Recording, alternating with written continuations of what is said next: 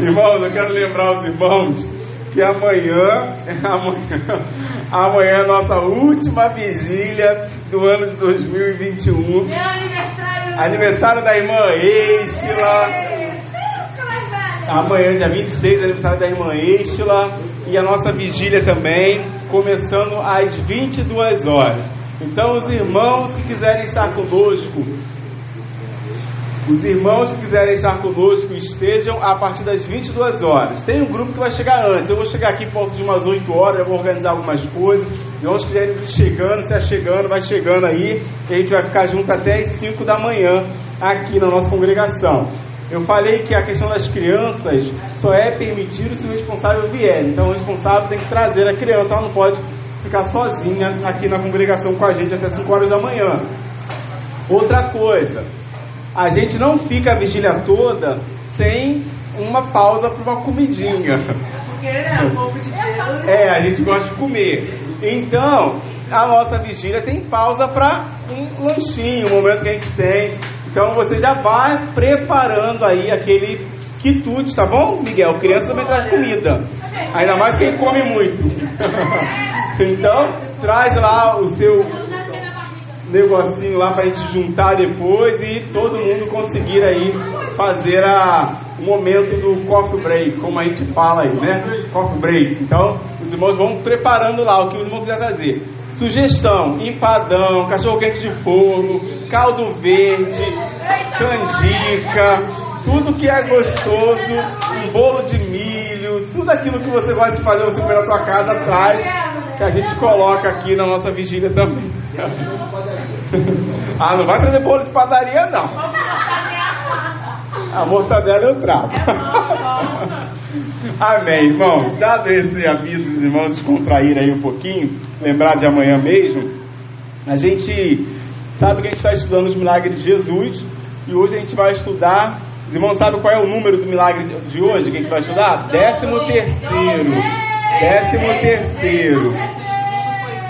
Quem está anotando, quem está anotando está sabendo. Décimo terceiro. E qual é o milagre de hoje? Décimo terceiro, qual é o milagre? O endemoniado, isso, de Gadara. A gente lembra semana passada. Que foi a tempestade. Lembra semana passada que Jesus estava indo para essa região de Gadara, lá, de Gadareno, e aí houve um vendaval lá no barco, quase entrou água no barco e afundou. Né? A gente descobriu que Jesus não coloca ninguém em furada, muito pelo contrário, tudo que ele faz tem um propósito, um projeto, ele mostrou isso pra gente na semana passada. E aí agora eles chegam naquele local onde eles estavam navegando. Quando chega nesse lugar, eles vão se deparar exatamente com essa cena aí. Então você imagina, depois de uma viagem longa, a gente falou a distância mais ou menos de quanto eles percorreram, passaram por uma tribulação da água quase entrando no barco. E aí, quando eles estão saindo do barco, a primeira coisa que acontece não é uma recepção calorosa, não é um banquete, é um endemoniado. A primeira pessoa que vai ao encontro dos discípulos e o encontro de Jesus é um endemoniado. E a gente vai ver aí o propósito de Deus aí nesse milagre. Vamos lá, Marcos capítulo 5, do verso 1 ao 21. Eu vou fazer a leitura, os irmãos vão acompanhar ali na televisão em uma única versão. Diz aí o texto da palavra de Deus. Assim chegaram ao outro lado do mar, a região dos Gerazenos. Quando Jesus desembarcou, imediatamente um homem possuído por um espírito impuro saiu do cemitério e veio ao seu encontro. Esse homem morava entre as cavernas usadas como túmulos e ninguém conseguia detê-lo, nem mesmo concorrentes. Sempre que era acorrentado e algemado, quebrava as algemas dos pulsos e despedaçava as correntes dos pés. Ninguém era forte o suficiente para dominá-lo. Dia e noite vagava entre os túmulos e pelos montes, gritando e cortando-se com pedras. Quando o homem viu Jesus, ainda a certa distância, correu ao seu encontro e se curvou diante dele. Então soltou um forte grito: Por que vem me importunar, Jesus, filho de Deus Altíssimo? Em nome de Deus, suplico que não me torture, pois Jesus já havia falado aos espíritos: Saia deste homem, espírito impuro. Jesus lhe perguntou: Qual é o seu nome? Ele respondeu: Meu nome é Legião, porque há muitos de nós dentro deste homem.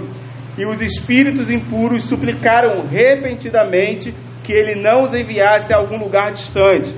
Havia uma grande manada de porcos pastando no monte ali perto. Mande-nos para aqueles porcos, imploraram os espíritos. Deixe que entremos neles. Jesus lhes deu permissão. Os espíritos impuros saíram do homem e entraram nos porcos, e toda a manada, cerca de dois mil porcos, se atirou pela encosta íngreme do monte para dentro do mar e se afogou. Os que cuidavam dos porcos fugiram para uma cidade próxima e para os seus arredores, espalhando a notícia. O povo correu para ver o que havia ocorrido. Chegaram até onde Jesus estava e viram um homem que tinha sido possuído pela legião de demônios, estava sentado ali, vestido em perfeito juízo, e todos tiveram medo. Então, os que é, presenciaram os acontecimentos contaram aos outros o que havia ocorrido com o homem possuído por demônios e com os porcos. A multidão começou a suplicar que Jesus fosse embora da região. Quando Jesus entrava no barco, o homem que tinha sido possuído por demônios implorou para ir com ele.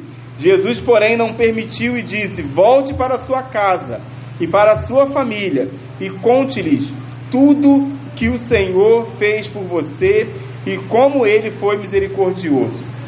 Então o homem partiu e começou a anunciar pela região das dez cidades quanto Jesus havia feito por ele, e todos se admiravam do que ele dizia. Jesus entrou novamente no barco e voltou para o outro lado, onde uma grande multidão se juntou ao seu redor na praia. Louvado seja o nome do Senhor. Que cena de novela, né? É, se nós não fôssemos cristãos e não crêssemos na palavra de Deus, nós falaremos assim: olha que filme de ficção, olha que cena, né? Cena essa que só em novela. Já viu quando a gente fala, vê uma cena e a gente fala assim: isso só acontece em novela. A gente só vê isso em filme. Esse é um milagre aonde a gente percebe o poder de Deus sobre aquilo que a gente não enxerga, sobre os espíritos impuros, aquilo que está é, oculto aos nossos olhos, mas não está oculto aos olhos de Deus. Deus tem o poder para transformar a realidade aí é, daquilo que a gente pode enxergar quando se fala de mundo espiritual. E dentro desse contexto aí, a gente vai perceber já no primeiro slide aí a situação desse endemoniado. Olha o que o texto fala para a gente aí no verso 2 verso 3 Primeiro a gente percebe de que esse, esse episódio aí, a situação desse endemoniado, serve para mostrar para nós a miséria espiritual de muitas pessoas, pessoas essas que são escravas de Satanás, onde vivem uma vida longe de Deus e de sua família. Por que, que a gente fala sobre isso? Primeiro porque esse homem, ele era incapaz de viver no convívio familiar ele não tinha convívio com família, ele não tinha aí, ele, ele, não tinha convívio com a sua mãe, com seu pai, se tinha esposa não tinha mais convívio, se tinha filhos não tinha mais convívio. Então a realidade espiritual desse homem é uma realidade que coloca ele à margem da sociedade, é uma realidade que coloca ele distante, que coloca ele longe de um convívio com as pessoas de maneira natural. E esse homem, então, ele não tem aí esse convívio com a sociedade. O texto diz para nós aí, no verso 2 e verso 3, que quando Jesus desembarcou, imediatamente esse homem, possuído por espíritos impuros, saiu da onde, irmãos? Onde que ele morava? Ele morava onde? Um cemitério. Ele morava, ele morava onde, Miguel? Um cemitério. Esse homem morava no cemitério. Era onde ele dormia, aonde provavelmente ele se alimentava, aonde provavelmente ele convivia.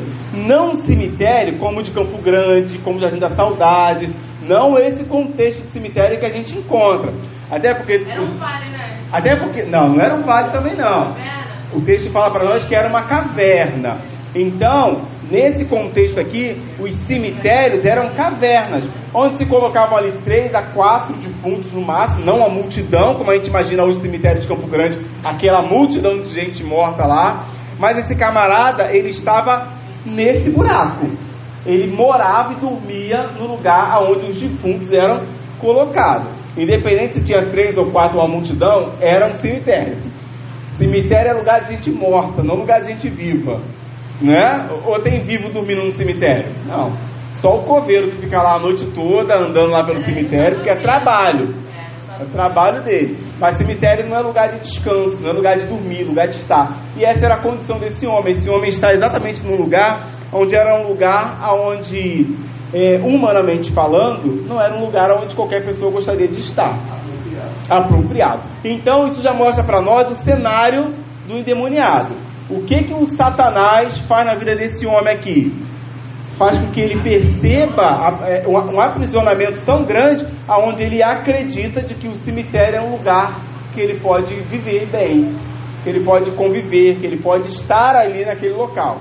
Isso porque a gente vai perceber de que esse homem está cego espiritualmente, ele não enxerga a realidade. A gente vai ver que ele não se enxerga, ele não vê nem como que ele está. Essa é a prisão que esse homem está vivendo. Irmãos, perguntinha para hoje. Antes da gente entrar ali no nosso no próximo slide, existem pessoas endemoniadas no nosso tempo de hoje?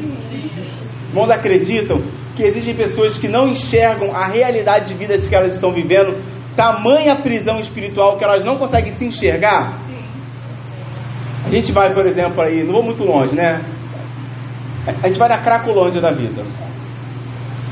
Os irmãos que já tiveram a possibilidade de passar em frente, ou ir ao evangelismo, ou estar presente lá, quando olha para o cenário daquele ser humano, os irmãos sabem que não é natural.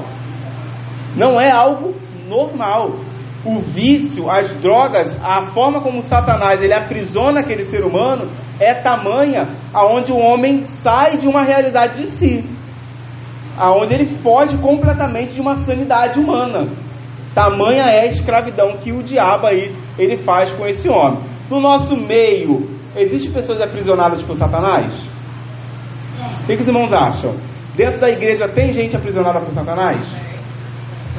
A gente aprendeu isso até no outro estudo. Essa água você bebeu, irmão Silvia? Não, é sua. É minha, obrigado. Tem, irmãos? Tem. Tem um montão de gente dentro da igreja, fora da igreja, que é aprisionada por Satanás.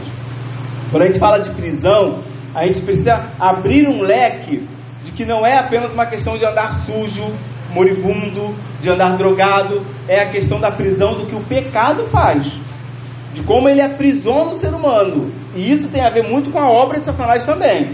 Porque o pecado, quando entrou, ele entrou por onde? Satanás. Foi lá, ofereceu para Adão e Eva lá, e aí os dois comeram e participaram do negócio. Aí o pecado entrou. Então o pecado tem a ver com a prisão que Satanás faz ainda hoje na vida de muitas pessoas. Muitas pessoas, inclusive no meio do povo que se diz povo de Deus também. Então, diante desse contexto aí, a gente encontra esse homem diferente de uma prisão, se é que a gente pode separar prisões de Satanás, mas de uma prisão é, de pessoas que ainda convivem no meio da sociedade, esse homem não tinha essa possibilidade. Porque esse homem não está apenas aprisionado, esse homem está possesso. E a possessão demoníaca, a gente vai aprender nessa noite o que, que é a possessão demoníaca.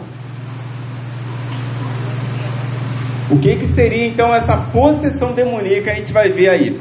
Então, olha aí, ainda no slide de hoje, ó, na situação ainda desse demoniado, ele também não tinha controle de si, incapacidade para autocontrole e tendência para autodestruição. Olha lá o verso 4, o que, que diz o verso 5?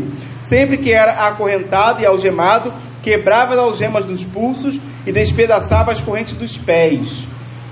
Se eu colocar uma corrente nos seus pés, você consegue quebrar essa corrente com a tua força? Nem se for uma corrente fina, irmãos. Aquela corrente de cachorro fininha que a gente coloca. Esse homem ele quebrava as algemas dos pulsos, despedaçava as correntes dos pés. Ninguém era forte o suficiente para dominá-lo. Dia e noite vagava entre os túmulos, pelos montes, gritando e cortando-se com pedra. Então, olha é, o cenário aí desse endemoniado, a situação que ele se encontra. Ele não tem convívio com, com a família dele e ele é alguém que ele vive a vida dele é, o tempo todo se cortando, quebrando as correntes e ninguém tinha poder e força para poder conter aí esse endemoniado. É, primeiro porque a gente vai ver a quantidade de demônios que tinha nele aí, e a gente vai ver que a força então é tamanha pela quantidade. E diante desse contexto a gente vai ver de que todos os demônios que estavam nele ainda nessa situação era o que faz com que ele vivesse essa realidade aí. A gente vai perceber isso aí. Olha aí, ó, no texto ainda. Não é todo mundo que está nas mãos do diabo que está possesso. Esse homem está possesso porque ele não responde por ele mesmo a pergunta de Jesus. Então, primeira coisa de possessão demoníaca. Quem responde não é você, é o próprio demônio. Possessão demoníaca se dá quando o demônio ele se manifesta falando, quando ele responde a pergunta. E nesse caso aqui, esse homem está possesso de forma demoníaca, porque quando Jesus pergunta, ele responde, mas não é ele que está respondendo, são os demônios que estão nele que estão respondendo. Então, ó, escravo de Satanás, ou escravos aí por questão do pecado, é uma coisa. Possessão demoníaca é quando esse demônio ele se manifesta na vida desse homem. Olha lá, a irmã já até colocou, ó, que eu peguei no, peguei no nosso dicionário aí, irmãos, a questão de possesso, olha lá. Aquele que se crê dominado, é, que se crê dominado pelo demônio, possuído, endemoniado. Isso está no nosso dicionário. Aquele que está tomado de ira, furioso, zangado. Tá vendo? então, é o nosso dicionário português, tá, irmãos? O primeiro contexto, ele fala de uma questão de ser dominado por um demônio. O segundo contexto, ele fala de uma questão de estar possesso, com raiva, com ira, furioso, zangado. Não é que você está dominado por demônio.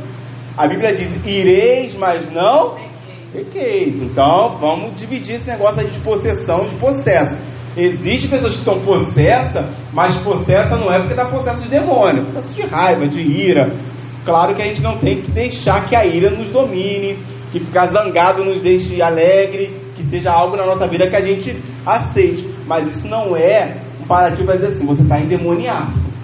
Não vou chegar o irmão, o irmão Mário chega aqui zangado com o pastor, irmão, está endemoniado, irmão, está repreendido agora. Não. Se falar desse jeito aí, eu vou repreender. Essa voz aí está repreendida em nome de Jesus. É. Então, a gente vê que o demônio ali, na verdade, a possessão ela se dá pela questão de que o demônio se manifesta na vida desse homem. Agora eu vou fazer uma pergunta para os irmãos. Quantos aqui já presenciaram uma possessão demoníaca?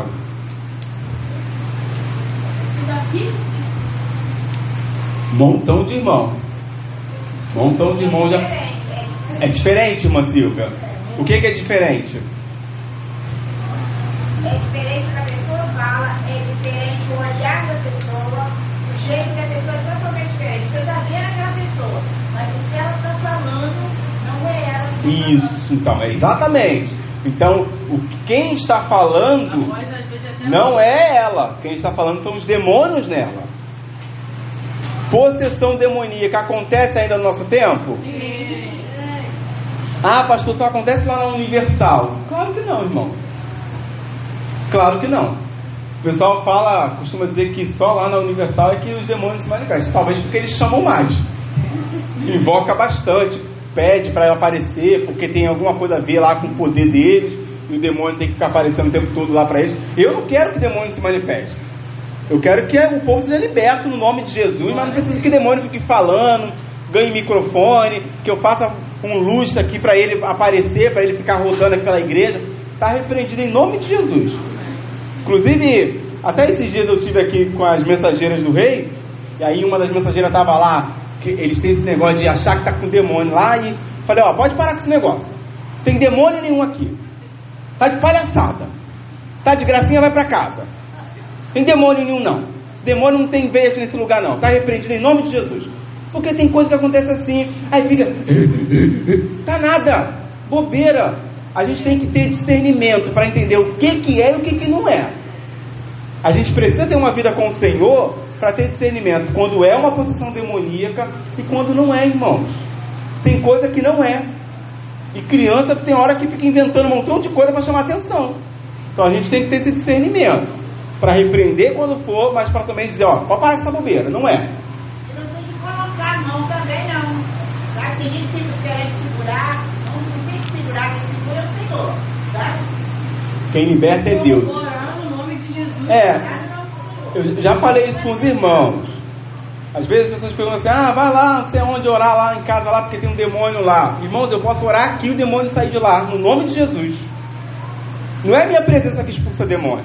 Não é o pastor Pedro, não é o diácono, são, É é a oração no poder do nome de Jesus. Então você ora onde você está, o demônio tem que sair na autoridade no poder que é no nome de Jesus. Eu creio nisso. Eu creio nessa autoridade que há no poder do nome de Jesus. Então a gente precisa ter essa convicção. É, e essa realidade, que isso acontece no nosso meio, acontece. Mas a gente tem que ter discernimento espiritual para entender quando é e quando não é quando é e quando não é. E nesse contexto aí tem duas realidades. Ficar zangado, furioso, isso não significa possessão demoníaca. Significa que você está possesso, com raiva, zangado, furioso, de forma natural. A possessão ela se dá na questão do domínio que o demônio tem do ser humano, ao ponto desse ser humano é, ao ponto desse ser humano andar pelas ruas perambulando sem ter uma ordem natural de si. Esse homem perde a consciência completa si. Essa é uma das realidades. Então, olha aí, agora sobre essa legião. Quando o demônio ele vai dizer que legião é o meu nome. Ao dizer seu nome a Jesus, o próprio demônio está dizendo a quem aquele homem servia e quem este tinha autoridade para controlar a vida dele. Então, o que, que a legião lá está dizendo? Ó, esse serve a nós e nós que somos a legião é que controlamos a vida dele. Então, quando esse homem ele diz o nome da legião, quando ele fala, quando esse homem não, quando o demônio se manifesta assim, ele está dizendo que ele é que tem controle da vida daquele homem e que aquele homem é escravo dele. É isso que o demônio está se apresentando para Jesus, quando ele fala o nome dele, para que Jesus soubesse de que aquele homem pertencia ao demônio. É essa a realidade. Aí eu botei uma curiosidade agora para os irmãos. Vamos ver se vocês são bons no chute. Bota lá para mim. Pode botar. Uma legião do exército romano era composta por quantos soldados? Quantos soldados era composto uma legião? Quando ele fala legião, ele está falando nesse contexto, tá bom? Quantos, irmãos? Já, o irmão Mário falou 6 mil. Alguém dá menos, dá mais? A irmã acha 3 mil? 4 mil. Eram 100. 100? 100 mil? Dois mil corpos, né? Sim. Não, 100, 100, 100 soldados. 100 soldados? Ah, 100 soldados. Uma legião é de 100 soldados, 6 mil. A irmã falou 3 mil. Coloca lá pra gente lá. Olha lá. Uma legião do exército romano era composta por 6 mil soldados. Parabéns, um ponto para o irmão Mário. Então, os muitos demônios mostram o estado que, irmãos, caótico desse homem. O que está acontecendo ali? Os demônios estão dizendo, nós somos 6 mil dentro dele. Jesus. Aí dá para entender a força que domina sobre esse homem. São muitos. E aí a gente entende que essa força é grande demais, que ela oprime ele. Por isso, talvez, às vezes a gente vê um, um, um endemoniado, alguém nessa situação, gente fala assim: por que, que não sai disso? Irmão, só no poder do nome de Jesus mesmo. Porque olha quantos demônios dominando uma pessoa. São seis mil. E a gente vai ver aí, eu coloquei para os irmãos, sobre, sobre a legião romana e algum, alguns, alguns exemplos sobre ela. Olha lá, a, região, a legião romana, ela era a força militar mais temível da época, com os guerreiros mais perigosos, os atiradores, flecheiros, incendiários, era uma força militar irresistível. Então, quando a força militar aí, essa legião romana, ela ia para a batalha, não tinha quem detonasse com ela, não, ela vencia. Eles eram e guerreiros na frente, os fecheiros atrás, e os combatentes numa terceira fila de dois homens cada. Então a gente observa ali, olha, que quando essa legião romana entrava em uma cidade, o que ela fazia? Ela arrasava com tudo, destruía todas as coisas, saía destruindo tudo. Agora você imagina 6 mil demônios entrando na vida desse homem, comparado com essa legião romana. Entrou para destruir. Por isso a gente entende o contexto da vida dele. Por que, que ele vive numa situação como essa? Por que, que ele se corta todo? Por que, que ele vive gritando? Por que, que ele por que, que ninguém consegue manter ele? Por que, que ninguém consegue aprisionar ele? Botar ele numa cadeia?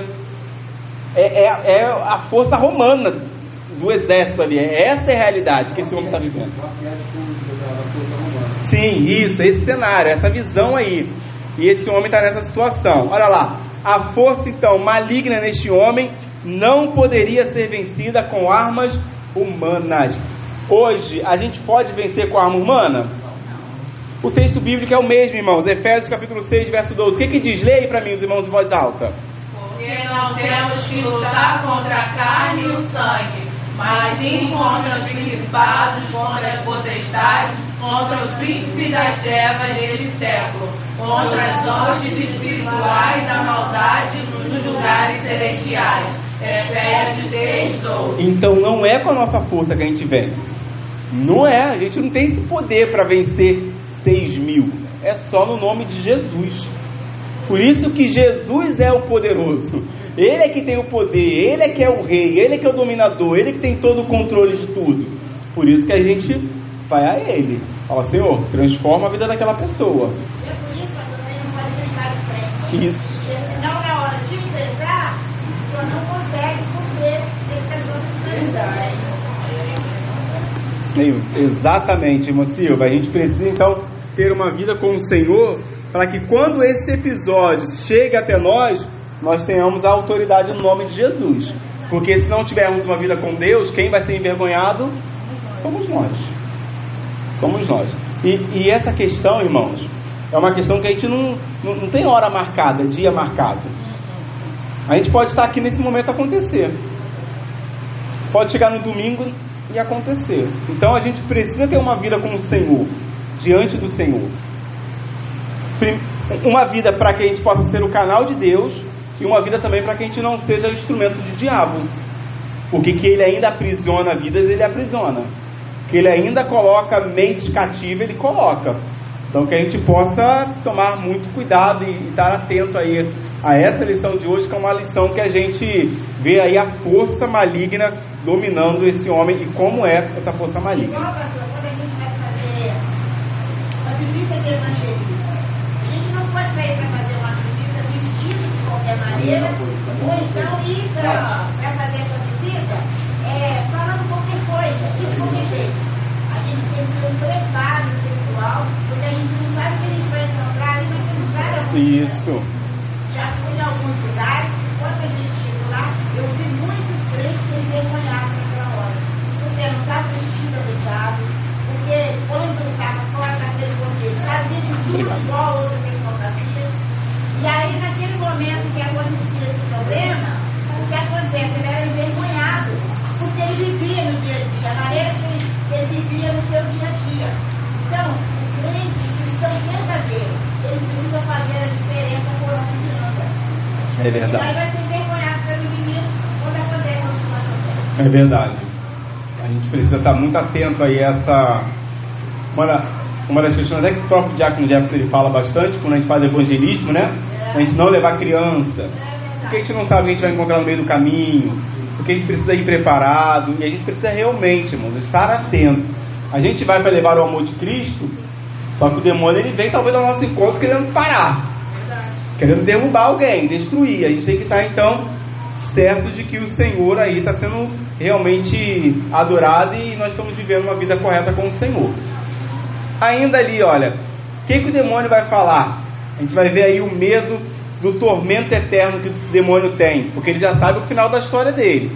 Então, olha aí, os demônios estavam com medo de serem condenados ao tormento eterno antes do tempo devido.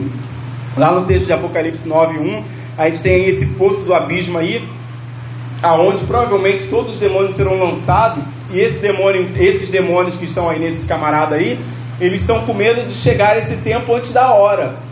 Por isso ele vai dizer no verso 10: E os espíritos impuros suplicaram repetidamente que ele não os enviasse a algum lugar distante, tirasse eles daquele local ali, jogasse eles longe, no abismo. Então os demônios não queriam que isso acontecesse naquele momento. E sabe o que é interessante? É que a gente vai ver nesse texto que Jesus atende três pedidos dos demônios. Vou fazer uma pergunta para os irmãos, curiosa. Jesus ouve oração de demônio, irmãos? Ele, ele fala isso aí em nome de Deus, em nome de Deus, caraca. Irmãos, Jesus atende oração de demônio? Eu quero que os irmãos pensem nisso. Porque olha que, que eles pedem, olha. E aí, irmão? Eles pediram. Eles reconheceram que era Jesus. Vamos. Hã? Vamos. Eu penso assim, por Jesus é, até fazer o que ele queria, houve uma motivação do próprio Jesus, né? Você vê que houve um reboliço daquela cidade devido àquilo tudo. Então, o corpo de Jesus foi, é, com mais velocidade, propagado naquele momento. Teve uma motivação, não foi porque é, obedeceu a ordem de Satanás. É, dos demônios fazerem a solicitação para não serem mandados para fora é, da região, para fora da comarca, é mais ou menos é, a questão de jurisdição. O que, que a polícia nova iorquina pode fazer na capital do Rio de Janeiro? Uhum. Nada. Exatamente. Eles não poderiam atuar em outra região se Sim, sim. Principalmente porque aquela, aquela região onde eles estavam inseridos era uma religião de muita prostituição, uma religião de muita idolatria, muito pecado dominando sobre aquele lugar. Então, esse demônio, quando pede para não sair daquele local ali, era nessa questão de que ali ele tinha controle sobre a população, que ali ele tinha a vez de reinar, de dominar, de atuar. Então ele tinha legalidade de atuação naquele lugar. O demônio não quer sair de onde ele tem lugar de atuação, onde ele tem vez. Mas a pergunta que não quer calar: Jesus atende oração de demônio? Vamos ver? Olha lá, ó. Não, acho que isso chega numa oração. Oi? Isso não chega. Não che- chega, não, não é uma oração? Só. Na oração, ele Ah, ó, que ó, difícil. É 12. complicado. Os demônios imploravam a Jesus, manda-nos para os portos, para que nós entremos nele. Vamos ver lá, olha lá. Os demônios que fazem. Porque. É, Calma, segura aí, só segura. gente? Faz três pedidos a Jesus.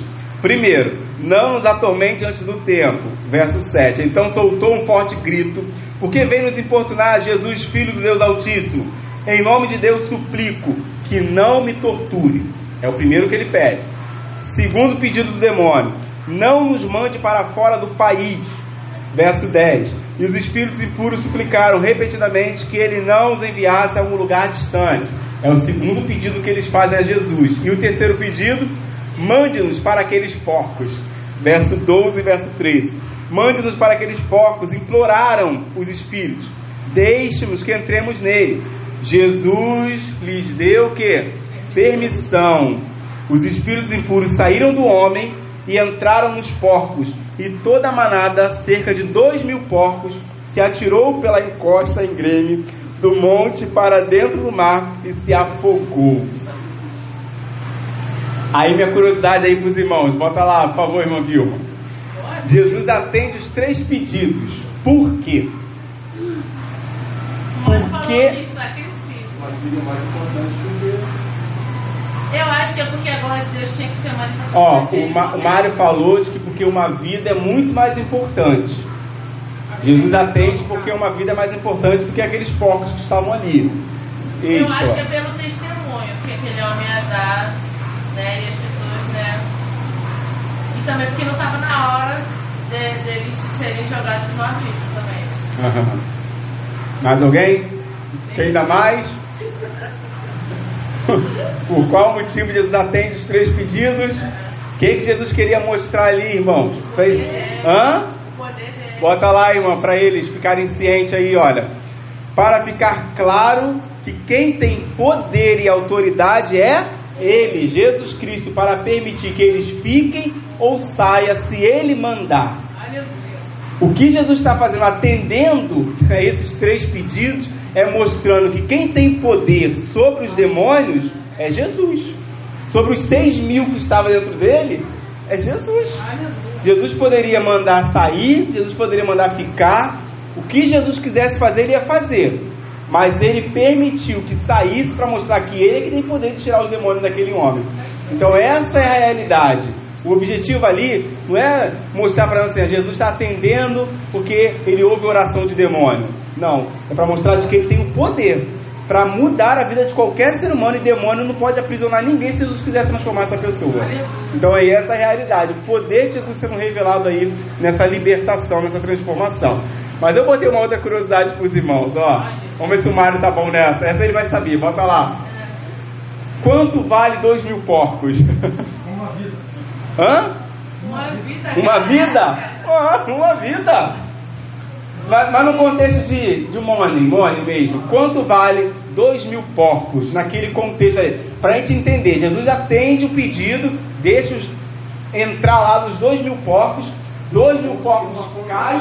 Hã? Né? Uma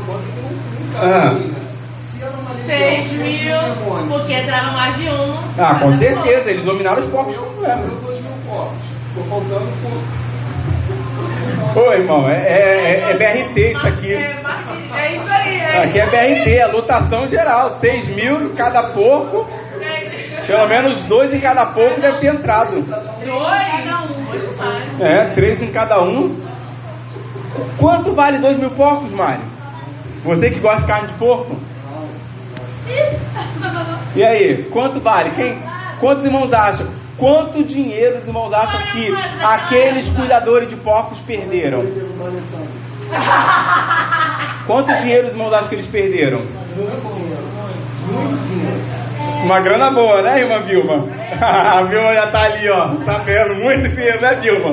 Bota aí pra mim aí, olha. Até hoje, 2 mil porcos equivale a uma manada muito grande. Seu valor poderia chegar atualmente aproximadamente 500 mil reais. Uma grande perda para os seus proprietários. Aquele homem não tinha valor nenhum. Aí você perder 2 mil porcos, 500 mil reais, o povo ficou furioso. Imagina ele O povo ficou irado. Aí o povo ficou possesso. O Deus vai ter a porta agora. O povo ficou possesso pela questão que acontece aí. Mas olha lá, o texto vai dizer pra gente que Jesus então restaura a vida daquele homem, porque o milagre da restauração da vida de um homem, que para aquela sociedade não tinha mais jeito, somente Jesus poderia trazer esperança a este homem. Jesus Cristo é a única esperança, né, irmãos? Uma, em um contexto de uma sociedade que valorizava mais os porcos do que a vida, Jesus vai lá, transforma a vida e mata os porcos e mostra que o que vale é a vida. Os porcos não valem nada. Já falei isso pros irmãos, dinheiro para Deus, ó, uh, decolou. Ele não estava nem aí pro dinheiro do povo naquela ocasião. Estava mais preocupado com as vidas. Jesus mostra aí para nós também a desvalorização da sociedade, porque Jesus mostra os valores investidos de uma sociedade que dava mais valor aos porcos do que a pessoa. É esse valor que a gente está vendo ali. Esse valor É distorcido. por isso que ele atende esse pedido. Esse valor distorcido ainda não acontece no nosso tempo de hoje? As pessoas dão muito mais valor ao dinheiro, às coisas, do que ao ser humano, do que à vida, do que à família. Comple- Completamente. A gente vê na nossa sociedade esses valores distorcidos. Bom, ainda, Jesus faz daquele homem um missionário, um missionário local. Em outras ocasiões, Jesus ordenou silêncio aos que foram beneficiados por seus milagres. Mas aqui Jesus ordena que o homem vá e anuncie entre os gentios o que o Senhor lhe fez. O local onde estava, estamos, devemos ser embaixadores e mensageiras do Rei. Então, se a gente hoje tem uma vida com Cristo, aonde a gente está, a gente precisa ser esse que propaga. Jesus fala para ele assim, ó, não, vai lá e agora, agora nessa cidade aí, e o texto fala pra gente, irmãos, que ele percorre as dez cidades ali em volta. Os dez lugares, ele vai em todos os lugares, ele fala com entusiasmo daquilo que Deus fez na vida dele. Às vezes Deus faz, às vezes não. Deus já fez tanta coisa na nossa vida e a gente parece que só fica aquele cachorro, ó céus, ó vida, reclamando de tudo e não testemunha de nada de bom que Deus faz. Só que a gente precisa ser como esse homem aí, ir e anunciar aí as maravilhas que Deus fez na nossa vida também. Bom, para a gente chegar quase no finalzinho, o testemunho mais poderoso que aquele homem poderia dar era o testemunho do que Jesus havia feito na sua vida. Existe testemunho mais poderoso do que esse? O que Jesus faz na vida de um homem nessa situação, na minha situação, na sua situação, é o maior testemunho que a gente pode dar de transformação de vida. E esse homem, então, Jesus fala ele, vai, percorre a cidade, fala, anuncia. E quando ele andava, quando ele passeava ali, as pessoas já via era aquele, aquele homem lá preso e agora está liberto. Jesus transforma a realidade daquele homem.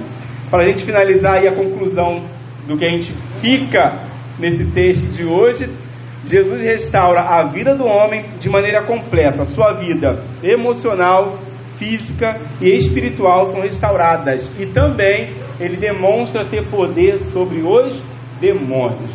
Então, esse décimo terceiro milagre, a gente vê uma restauração completa de um homem, de que para a sociedade não tinha mais jeito, mas para Jesus sempre tem jeito. Irmãos, nunca no vocabulário de Jesus a gente vai encontrar não tem mais jeito. Sempre tem jeito. Sempre tem. Sempre tem. Seja lá a realidade que for do ser humano, Jesus pode mudar a realidade de qualquer pessoa. Se libertou um homem de 6 mil demônios, ele transforma qualquer pessoa de qualquer realidade que ela possa enfrentar. E a gente precisa então ter essa convicção e essa certeza de que Jesus ainda transforma a vida no tempo de hoje. Eu creio nisso. Você crê? Amém? Amém.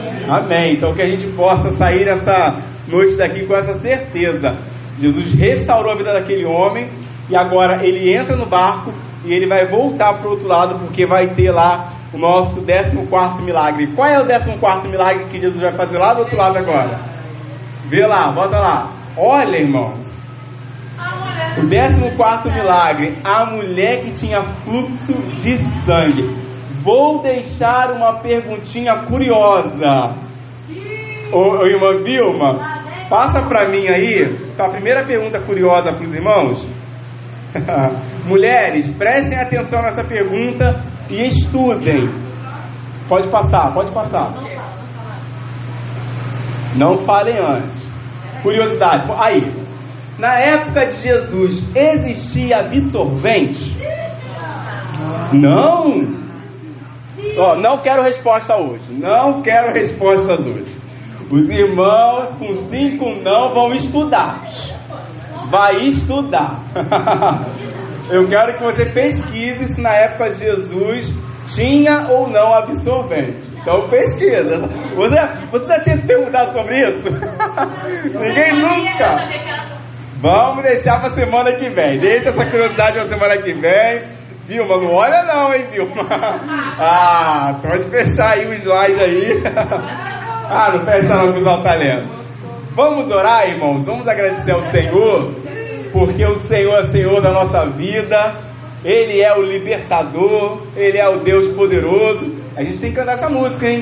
Libertador, Filho do Homem Deus. Essa música é maravilhosa. Oh, Espírito do Senhor. Vamos cantar agora, no final. Prepara aí pra gente cantar. Vamos orar, irmãos? Vamos agradecer ao Senhor e depois a gente vai cantar essa canção junto com o ministério. Procura aí Libertador aí. Vamos cantar junto. Vamos na voz. Vamos orar? né? Aleluia. Pai, nós queremos te agradecer porque o Senhor é Deus poderoso, Deus conosco. Pai, muito obrigado. Obrigado por estudarmos a tua palavra e ao olharmos ela com detalhes, analisarmos a grandeza do teu poder e vermos como o Senhor é poderoso, como o Senhor transforma vidas, como o Senhor muda realidades, como não há impossível para o Senhor.